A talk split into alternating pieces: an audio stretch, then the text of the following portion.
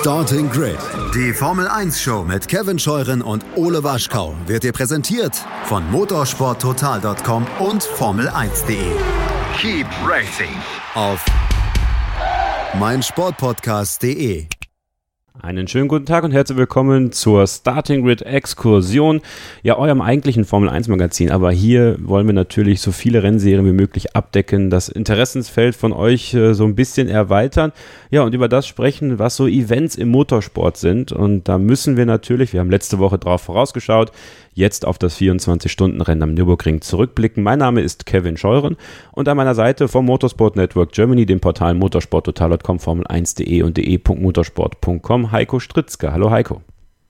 Ja, hallo Kevin, danke nochmal für die Einladung und ja, es ist noch ein bisschen frisch, das Rennen. Man spürt noch die Strapazen vom Wochenende, aber alles in allem hat es sich ja wieder großartig gelohnt. Ja, ist das so? Also hat es deine Erwartungen getroffen, was du gesehen hast beim 24-Stunden-Rennen? Kann man schon sagen. Ähm, es ist sehr schön, dass tatsächlich mehr los gewesen ist auf den Zuschauerrängen als noch im Vorjahr. Das äh, waren auf jeden Fall mehr Zuschauer. Das ist auch unser ganz klarer subjektiver Eindruck. Äh, mittlerweile wurde es tatsächlich so eng, dass es mit den Staus draußen doch sehr unerträglich wurde und man sich im Fahrradlager teilweise noch um zwei Uhr nachts auf die Füße getreten ist mit Zuschauern. Also hervorragend, wie dieses Event angenommen wurde. Da hat natürlich das Wetter mit reingespielt, aber es ist sehr schön, zeigt, dass wirklich ein riesiges Interesse an diesem Rennen vorhanden ist. Und das war eine ganz tolle Sache. Also wirklich großartig organisiert gewesen alles. Das ist gut. Das freut uns erstmal natürlich generell so auch für die Organisation. Habe auch von vielen Freunden, die tatsächlich beim 24-Stunden-Rennen waren, die Instagram-Stories und so beobachtet und die waren auch alle, glaube ich, sehr zufrieden. Ähm, wie zufrieden kann man denn sportlich sein mit dem, was passiert ist? Wir haben ja einen, ja, kann man sagen, Überraschungssieger gehabt mit dem äh, Team Phoenix auf der Nummer 4 von Audi? Nun gut, also Phoenix Racing als Überraschungssieger zu titulieren, das wäre natürlich, äh, wird, glaube ich, dem Team nicht ganz gerecht werden. Aber tatsächlich war Audi so ein bisschen so, man muss sagen, naja, vorne dabei irgendwie mal, aber eben nicht so ganz dieses ultraschnelle Team jetzt. Also so das ganz groß, große Tempo von vorne konnten sie nicht mitgehen. Aber unterm Strich muss man halt sagen, dass ganz klassisch bei einem Langstreckenrennen die Mannschaft gewonnen hat, die die wenigsten Fehler gemacht hat. Und das war nun mal dieser Phoenix Audi. Und deshalb geht dieser Sieg absolut in Ordnung, absolut verdient. Das äh, ist halt sehr schön, dass auch noch in den Zeiten eines Nürburgring-Sprintrennens halt doch diese Tatsache, null Fehler zu machen, doch noch einen so hohen Stellenwert genießt. Ähm, das Ganze begann ja mit ja, dem, dem ersten großen Ausfall eigentlich, ne? Den Black Falcon Mercedes auf der Nummer 2 von der Pole ins Rennen gegangen, nach siebeneinhalb Stunden aufgeben müssen. Und das hat ja einige Ausfälle gegeben von Teams, die sich ja eigentlich peu à peu in eine Situation gebracht haben, wo man dachte, okay, die könnten was reißen. Ja, klassisches Aussieberennen eigentlich. Mhm. Es wurde sehr hart zugeschlagen seitens des Rennens. Wir haben doch von den Top-Fahrzeugen sehr viele verloren. Ähm, das ist eigentlich sehr typisch für ein trockenes Rennen. Das ist ein Phänomen, was wir am Nürburgring eigentlich schon seit Jahren beobachten können, nämlich dass die Trockenrennen eigentlich diejenigen sind, wo es mehr kracht, weil die Fahrer dann bereit sind, höhere Risiken zu gehen als bei Regen. Ähm, mehr Schrott bei Trockenheit. Ein Drittel des Fahrerfeldes ist nicht ins Ziel gekommen. Das ist schon eine relativ hohe Ausfallquote. Also das war halt wirklich aufgrund dieser guten Bedingungen jetzt tatsächlich ein bisschen crashträchtig. Gut, es, es passiert natürlich, ähm, dass, dass man Unfälle hat, aber es sind tatsächlich schon mehr Top-Fahrzeuge diesmal ausgeschieden, als es sonst der Fall gewesen ist. Ähm, ich glaube, bevor wir über BMW sprechen, und über die müssen wir natürlich sprechen, äh, im Rahmen dieses 24-Stunden-Rennens, würde ich gerne nochmal bei Mercedes bleiben. Ähm, wir haben mit dem äh, Black Falcon Nummer 3 auf Platz 3 einen Mercedes relativ weit vorne gehabt. Oder ja, weit vorne gehabt, kann man ja sagen, nach 24 Stunden. Ähm, wie würdest du die Mercedes-Performance ansonsten äh, festmachen an diesem Wochenende oder an, ja, an diesem Wochenende, weil ja auch bei der Pole bzw. bei der Qualifikation ja auch ein Mercedes vorne war. Also erfolgreich für Mercedes, deiner Meinung nach?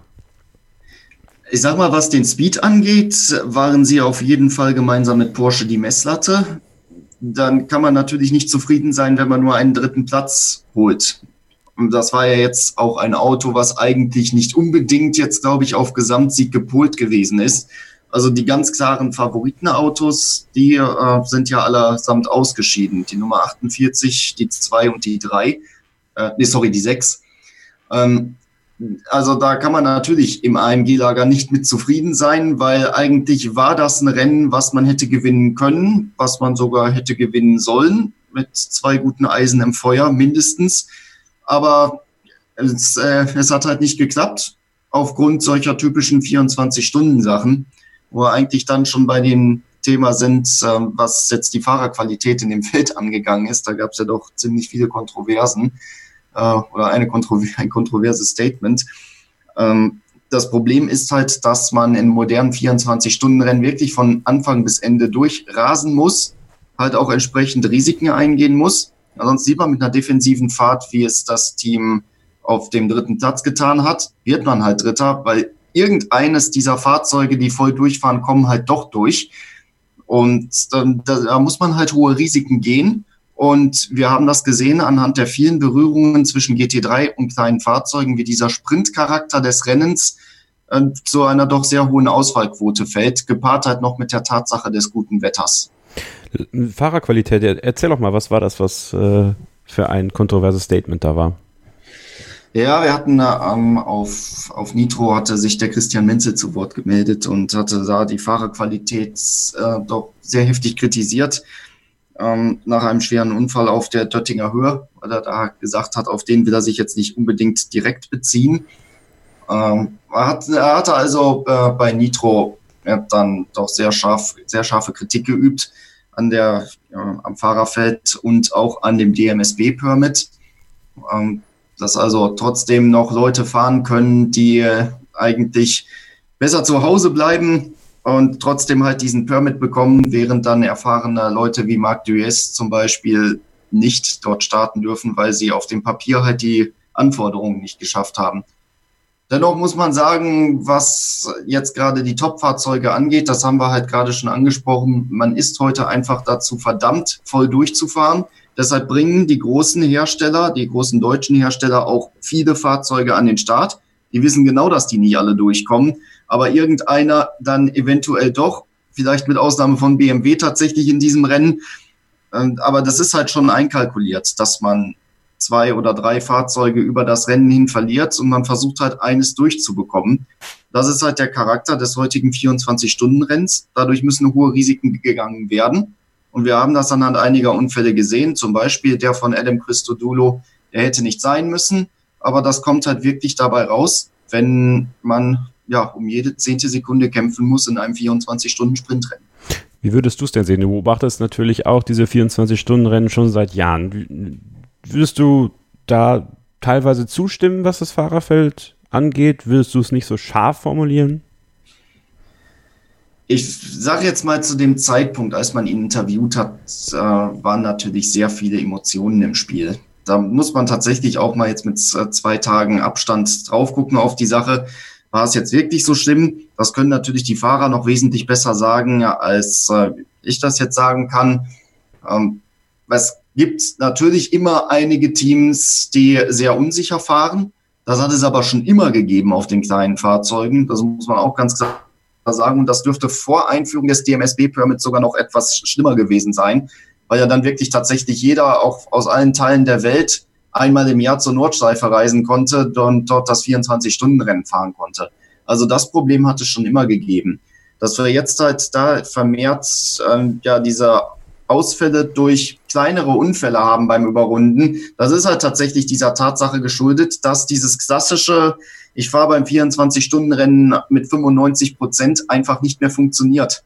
Das haben wir in Le Mans schon etwas länger. Am Nürburgring hatten wir das noch bis in die 2000er Jahre hinein, ähm, als die Viper teilweise aus der ersten Runde mit 20 Sekunden Vorsprung zurückkam. Aber diese Zeiten, die sind lange vorbei. Es wurde alles standardisiert, was man standardisieren kann. Die Stintlänge, die Nachtankzeiten. Also man kann nicht mehr irgendwie jetzt über ein besonders verbrauchsgünstiges Auto äh, jetzt Zeit gut machen, obwohl man nicht der schnellste ist, weil man weniger Boxenstopps macht, die dann vielleicht noch kürzer ausfallen. Das funktioniert nicht. Es ist halt alles genormt und es kommt halt letztlich wirklich auf Fahrer und Auto und auf Speed an. Und Speed ist halt, hat früher in dem Rennen natürlich eine Rolle gespielt, aber war bei weitem nicht alles. Heute kommt es eigentlich zu 95 Prozent auf den reinen Grundspeed an, wer am Ende dieses Rennen gewinnt. Und dann natürlich noch diese Null Fehler. Aber ich sag mal, der Anteil am Erfolg durch den reinen Speed, der hat deutlich zugelegt. Die Zeiten, wo man hier zwei Runden noch gut machen konnte, die man anfangs verloren hat, die sind vorbei. Ähm, ich erinnere mich noch an den letzten Dezember, da war ich mit dem Kollegen Stefan Ehlen beim BMW Motorsport Jahresabschluss und da haben wir ein Interview geführt mit Jens Marquardt, dem BMW Motorsport Direktor der natürlich diesen Event nicht nur dazu nutzt, zurückzuschauen auf das vergangene Jahr, sondern auch vorauszuschauen auf das nächste Jahr. Und ähm, ja, da dieses 24-Stunden-Rennen am Nürburgring natürlich auch für BMW eine wichtige Veranstaltung ist, nicht nur aus Kunden, ähm, Sportsicht sozusagen, sondern eben auch in der Top-Klasse. Aber da muss man sagen, Heiko, BMW komplett an allen, ja, wie kann man sagen, Erwartungen vorbeigefahren, ne? Ja, das war natürlich ein Desaster. Das kann man nicht anders sagen. Also wenn am Samstagabend eigentlich alle Siegchancen begraben sind, dann ist das ein Debakel der allergrößten Güte. Äh, da gibt es auch nichts zu beschönigen an der Sache. Man hatte eigentlich fünf siegfähige Fahrzeuge. Eines davon ist auch ins Ziel gekommen, aber hatte nie den Speed irgendwie da vorne attackieren zu können. Das war der Falken BMW. Und alle anderen Fahrzeuge, selbst die langsameren GT3, sind ja ausgeschieden und zwar alle durch Unfälle. Äh, jetzt kann man natürlich hingehen und sagen, ja, das ist enormes Pech. Klar war das Pech. Äh, der BMW M6 GT3 wird in Sprintrennserien eingesetzt, wie dem ADAC GT Masters, wo man eigentlich in jedem Rennen sich irgendwann mal in die Karre fährt und nie geht, nie passiert was. In diesem Rennen haben beide Rover-Fahrzeuge eine minimale Berührung der eine verbiegt sich die Spurstange, der andere, beim anderen geht der Kühler kaputt. Durch wirklich Minimalstberührungen, wo sonst am Bodywork gar nichts passiert ist. Natürlich kann man da hingehen und sagen, das ist Pech. Allerdings hat BMW, ist es ja nicht das erste Mal, dass denen das passiert, dass sie durch kleinste Berührungen sofort ein Auto verlieren. Da muss man dann doch natürlich fragen, wie kann das sein? dass eine solch minimale Berührung, die man bei einem solchen Rennen einfach einkalkulieren muss, direkt zu einem Ausfall führt. Hm. Also es war, glaube ich, bei einem Rowe BMW die Spurstange. Wie kann das sein, dass ein Wechsel der Spurstange äh, so lange dauert, dass das Team sagt, das lohnt sich nicht, das würde Stunden dauern?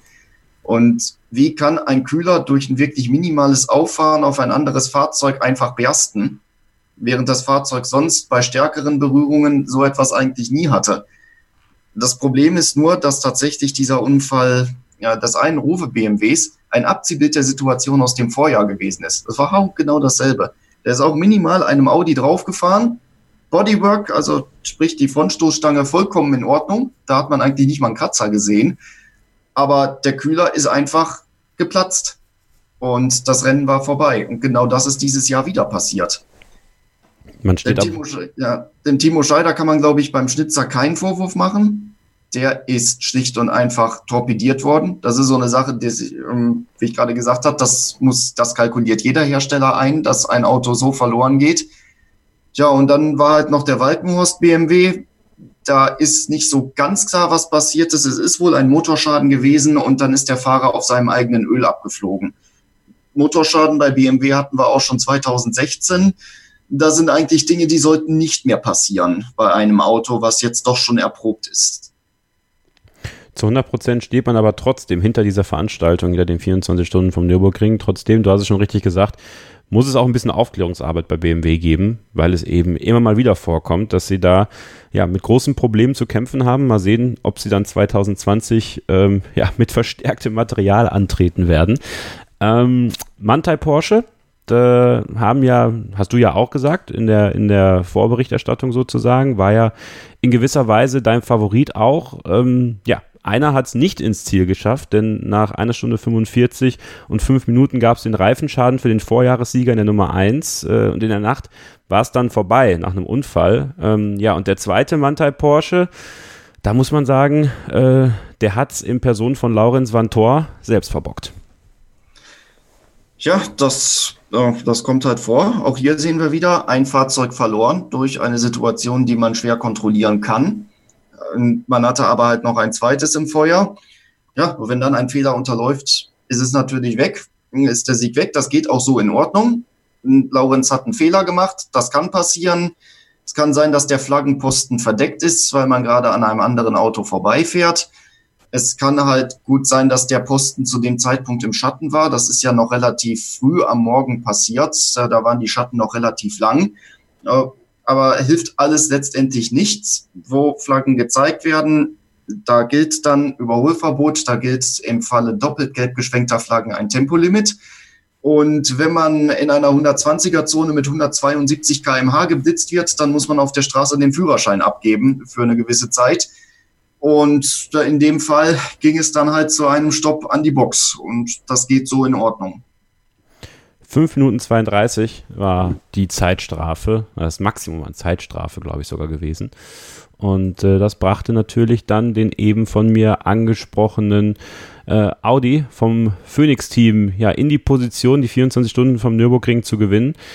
Tja, im Endeffekt äh, bleibt festzuhalten, es äh, ist ein Abnutzungsrennen. Es war ein Aussieberennen, die 2019er Veranstaltung am Nürburgring. Und äh, ja, eigentlich hast du vollkommen recht, ja. Und ich glaube, dass es, dass ich gesagt habe, dass es eine Überraschung war, war nur darauf bezogen, dass ich glaube, sehr, sehr, sehr, sehr, sehr, sehr, sehr viele mit einem Mantai Porsche ganz oben gerechnet haben. Und deswegen äh, für einige dann, dann das dann doch eine Überraschung war, aber du hast es eigentlich richtig zusammengefasst, wer keine Fehler macht, wer dabei bleibt, wer konzentriert bleibt und wessen Material hält, der kann solche Situationen dann ausnutzen. Ja, und deshalb ist dieser Sieg auch absolut verdient gewesen. Freut mich sehr, äh, dass Pia Kaffer es noch geschafft hat, der ja nun ähm, auch nicht mehr der ganz Jüngste ist, und ähm, doch sehr lange jetzt seit seinem Le Mans-Sieg warten musste, dass er nochmal ein großes 24-Stunden-Rennen gewinnt. Audi war für mich ein bisschen schwierig einzuschätzen. Man hat eigentlich immer, also die waren in den Trainings relativ weit hinten größtenteils. Da haben wir schon gesagt, okay, da passt wohl die BOP nicht. Man muss natürlich auch noch mit dazu, man muss am Ende sagen, die BOP hat sehr gut gepasst im äh, Nachhinein. Aber man hatte erst das Gefühl, Audi ist bei der BOP benachteiligt, darf aber natürlich nicht vergessen, dass Audi auch sehr schlecht vorbereitet war. Ähm, die, ähm, das Landteam hat regelmäßig am GT Masters teilgenommen und konnte deshalb nur ein einziges Rennen auf der Nordschleife im Vorfeld fahren, vor dem 24-Stunden-Rennen.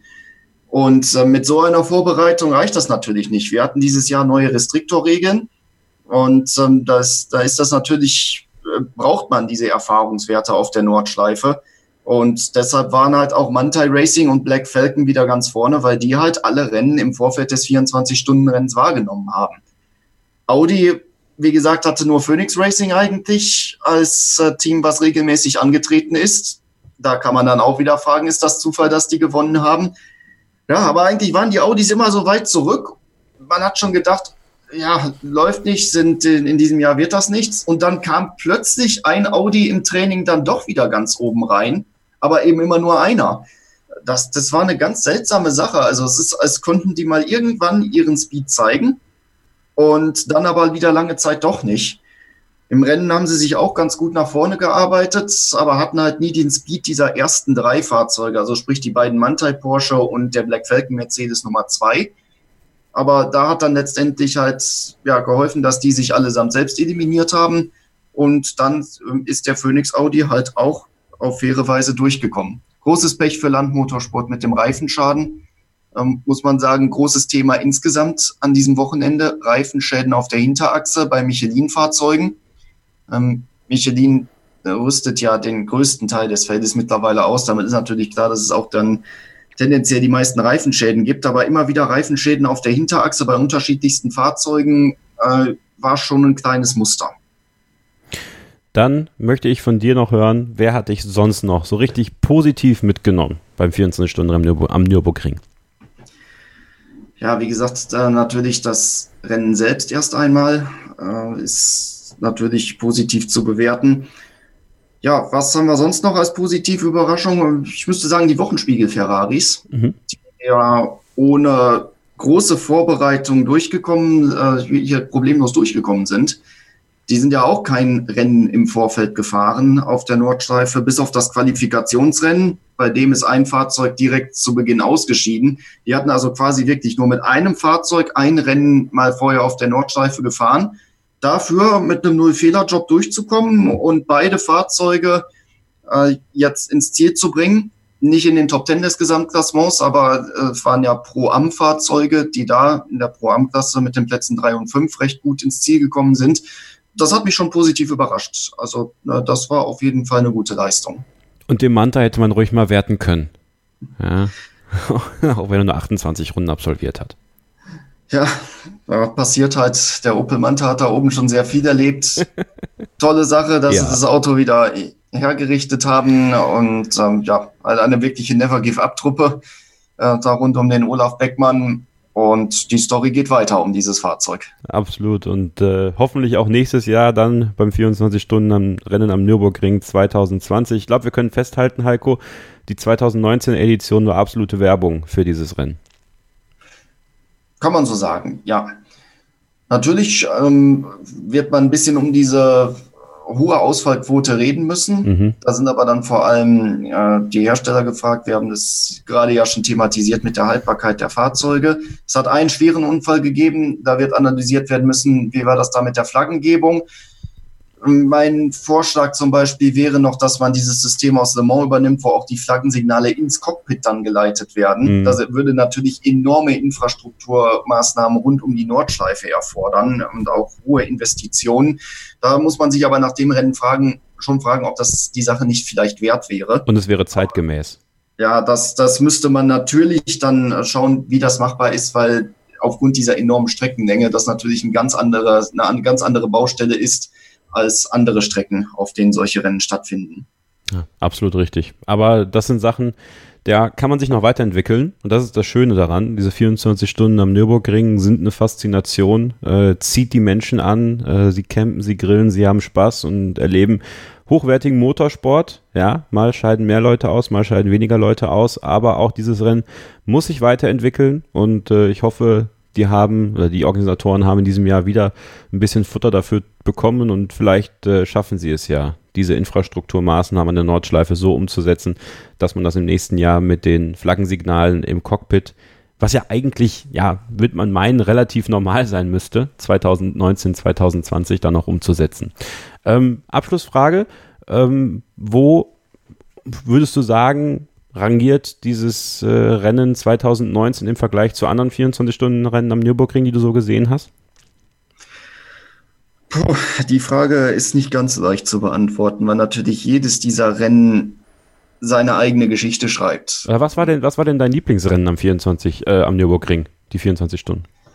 Da muss man sagen, da müssen wir ein bisschen weiter zurückblicken. Das war in der Zeit, als äh, dort wirklich unterschiedlichste Fahrzeugkonzepte gefahren sind. Die Editionen von 2003 und 2004 waren sehr schön. Ganz einfach aufgrund der Tatsache, dass da völlig unterschiedliche Fahrzeugkonzepte gegeneinander gefahren sind.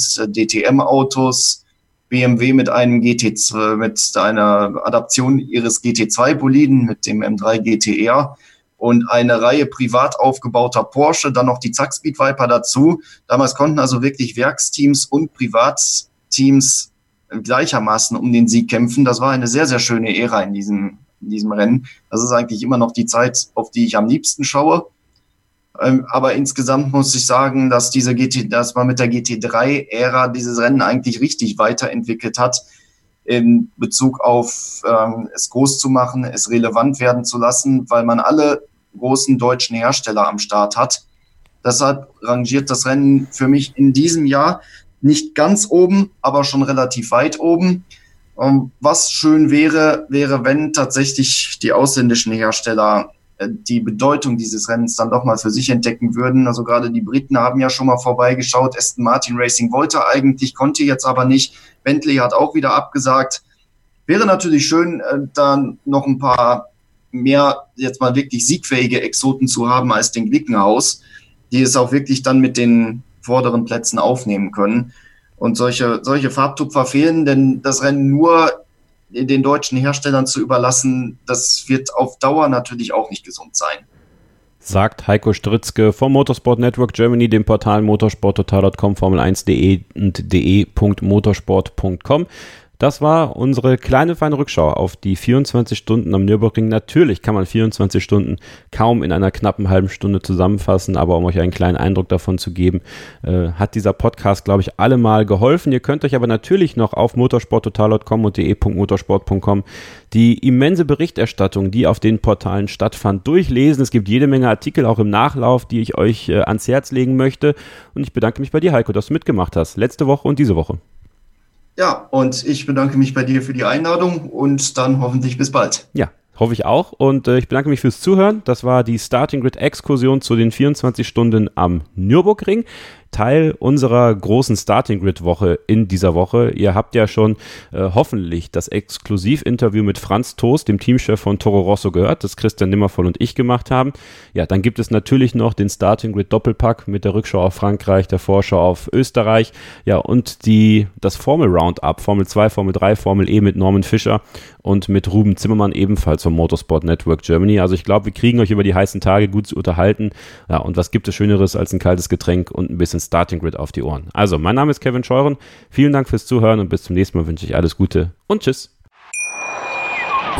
Schatz, ich bin neu verliebt. Was? Da drüben. Das ist er. Aber das ist ein Auto. Ja, eben. Mit ihm habe ich alles richtig gemacht. Wunschauto einfach kaufen, verkaufen oder leasen. Bei Autoscout24. Alles richtig gemacht.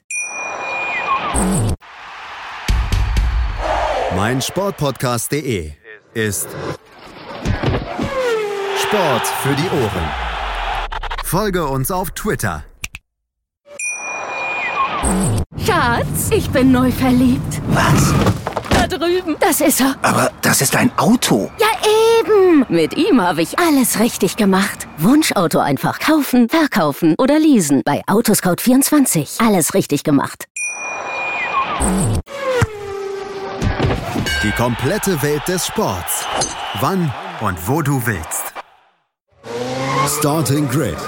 Der Podcast rund um den teuersten Sport der Welt. Mit Interviews They have everything on paper required to win the World Championship. und Analysen Taktik und Ferrari klappt nicht immer gut. vor und nach jedem Grand Prix. Starting Grid. Die Formel 1 Show mit Kevin Scheuren und Ole Waschkau wird dir präsentiert von motorsporttotal.com und formel1.de. Keep racing. Auf meinsportpodcast.de. Schatz, ich bin neu verliebt. Was? Da drüben. Das ist er. Aber das ist ein Auto. Ja, eben. Mit ihm habe ich alles richtig gemacht. Wunschauto einfach kaufen, verkaufen oder leasen. Bei Autoscout24. Alles richtig gemacht.